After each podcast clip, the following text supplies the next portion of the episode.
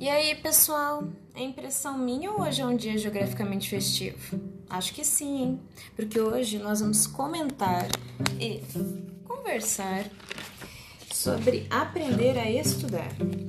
Como vocês já ouviram muitas vezes, e eu também, né? Afinal, tenho algumas décadas, aprender a estudar sempre foi considerado algo natural ou a falta disso foi considerado preguiça né? Quantas vezes vocês já não ouviram que estudar, para estudar é só colocar a cabeça nos livros, é só deixar de ser preguiçoso, é apenas algo que vocês fazem, afinal vocês nem trabalham. Ou ao mesmo tempo foi considerado genético. Ah, fulano nasceu assim. Ai, tal pessoa não tem cabeça para estudar. Tudo isso em termos técnicos da geração de vocês, é balela. E talvez balela seja muito antigo já para vocês, mas vocês entenderam. Aprender a estudar é uma habilidade. Como qualquer habilidade, ela pode ser desenvolvida. Não vamos entrar aqui nas diferenças que geneticamente algumas pessoas têm de serem mais propícias a aprender ou, ou, ou não aprender. Todos podemos aprender, mas temos tempos diferentes, o que não significa que é impossível. Eu mesma, por exemplo, vamos trazer um pouquinho de arquivo confidencial, eu tenho problemas com a minha atenção. Eu leio vários e vários parágrafos para descobrir que na verdade eu estava pensando em outra coisa. Então eu demoro um pouquinho mais para terminar um livro técnico diferente dos, dos, livros literários. Mas isso não significa que eu não consegui aplicar, tec, aplicar técnicas e conseguir realizar alguns sonhos, tá? Então, comigo, por que, que eu tenho que aprender a estudar? Na natureza, eu não conseguiria estudar sozinho? Quer dizer, digo, eu não aprenderia as coisas simplesmente vivendo no meu ambiente? Ah, por que, que eu vou aprender a física? vou pegar um martelo e bater na minha perna? É, sim, né? Só que todos esses eventos demorariam muito tempo para acontecer, então todo todo conhecimento humano que vocês recebem na escola ou que podem acessar sozinhos, eles demorariam muito tempo para serem adquiridos por vocês, até por mim. Por isso que nós precisamos aprender a estudar por nós mesmos, não apenas para não depender do professor, mas para ser bom no que realmente importa para nós. Cada um de nós sabe sim estudar alguma área, só não aprendemos a distribuir, generalizar para outros tipos de conhecimentos. Ele é um processo, não é simplesmente a partir desse ano eu juro que eu vou estudar. Não, esse ano com certeza não. Ano passado eu passei de conselho, então esse ano eu vou estudar. Tudo isso eu já ouvi e já vivi, pessoal. Não adianta colocar para segunda-feira começar se no dia seguinte você já está falando, ah, quando chegar próximo da prova eu começo. Porque além de você entrar numa bola de neve, acontecem outras coisas, né? Você perde confiança em si mesmo, você não acredita nas suas próprias palavras, ou mesmo nos seus próprios objetivos.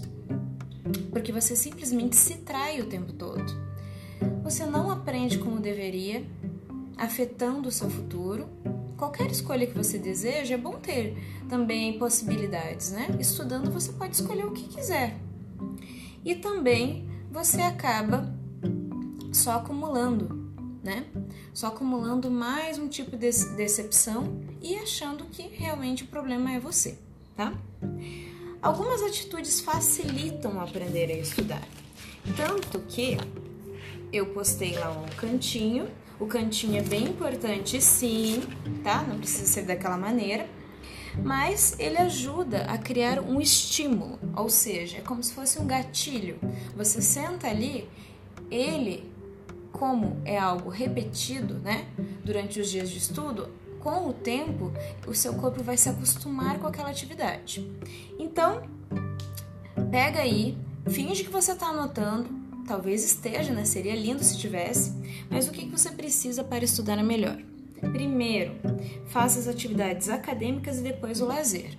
Então, aquilo, quem estuda de manhã, chega em casa, almoça, não sei se espera, né? troca de roupa, descansa uns 15 minutos, senta, não deveria nem descansar 15 minutos, depois almoçar, mas ok. Senta e faz a lição primeiro. Se você deixar para depois, vai procrastinar, vai deixar para depois cada vez mais. Eles têm que ser feitos sempre no mesmo local. Por isso que aquilo de trabalhos acadêmicos, ter o seu cantinho é muito importante. E esse cantinho não pode ser sua cama, não pode ser seu sofá. Porque como você todos os dias dorme ou descansa nesses lugares, o seu corpo vai associar ao descanso, você vai ficar com sono. Então, sentar no lugar, preferência sentar, porque não é uma atitude que normalmente um ser humano, não é uma maneira que um ser humano dorme, então não estamos acostumados, e se preparar para isso. No mesmo horário, todos os dias, às duas horas, ou o pessoal que estuda de tarde, todos os dias às 8 horas da manhã, eu pego e estudo. O seu corpo vai se acostumar, vai ficar automático e depois bem mais fácil. Tem que fazer sim um pequeno intervalo entre uma etapa ou outra. Eu vou trazer alguns aplicativos que me ajudam. Um deles é o Forest, o outro é o Pomodoro, que eles dão um, um tempo de 25 minutos e é bem motivador Tipo, se tu ficar focado por 25 minutos, dele apita, daí você sai, toma água, come alguma coisa e volta. É muito importante. Ninguém consegue ficar muito tempo concentrado, gente. Então, tudo bem fazer o intervalo. Primeiro, você deve fazer as lições mais difíceis. Então, se por exemplo, você acha mais difícil, e eu não vou falar nunca matéria específica, porque senão vocês ficam com criando estereótipos. Você acha muito difícil estudar sobre as batatas? Você começa pelas batatas e depois estuda sobre o arroz. Muito lindo esse meu exemplo, obrigada. E efetuar um planejamento quinzenal, igual eu posto. Ter uma planilha, preferência algo bonitinho, gente. Ou terrível, não sei o que você gosta mais. Ter uma planilha e anotar lá, ó. Tá, tá o dia? uma página de geografia, uma página de matemática, porque eles estão, as provas são próximas, lição de não sei o que, lição de não sei o que. Segundo dia, e assim por diante, todos os dias. Ou estudar a matéria de hoje, de outra. É muito rápido, gente. Ler a matéria do dia, né, às vezes leva menos de uma hora. Eu sei porque eu já fiz isso. Isso é o básico. E como que eu quebro o meu processo de preguiça? Primeiro, você não é preguiçoso. Você tem atitudes preguiçosas. Qual que é a diferença? Você não é uma coisa, tá? Você não é o que você diz ou o que pensa sobre si mesmo, você é o que faz. A partir do momento que você começa a fazer coisas diferentes, você simplesmente se torna aquela pessoa que você que tem a ver com as suas atitudes. Isso não é magia, gente, é a realidade. Hoje eu sinto que eu sou estudiosa, mas eu não era. As minhas atitudes mostram para mim que eu sou estudiosa e as pessoas me dizem isso. Então, outras intervenções: manter uma agenda, sempre emitir anotação da tarefa, fazer uma tabela, vou trazer mais para frente. Nessa tabela, colocar as atividades do dia e ticar, fazer aquele vizinho. É muito satisfatório terminar o dia e mostrar que, e sentir que você terminou todas as suas tarefas. Maravilhoso. Se tem alguma leitura específica, dividir a leitura, o número de páginas pelos dias que você precisa terminar. Às vezes, dependendo da leitura, se é só um livro de língua portuguesa, você consegue ler duas, três páginas por dia, porque eu sei que os professores deixam muito tempo para isso, normalmente. Dividir a matéria por dias. Então, geografia tem Tô falando das matérias, né? Geografia tem seis assuntos que vão cair, que inclusive muitas vezes os colégios facilitam colocando quais são os assuntos. Divida por dias. A prova de geografia tal dia. Quanto que eu tenho que, quantas matérias eu tenho? Vão cair 10. Eu tenho 30 dias antes da prova. Olha que mágico.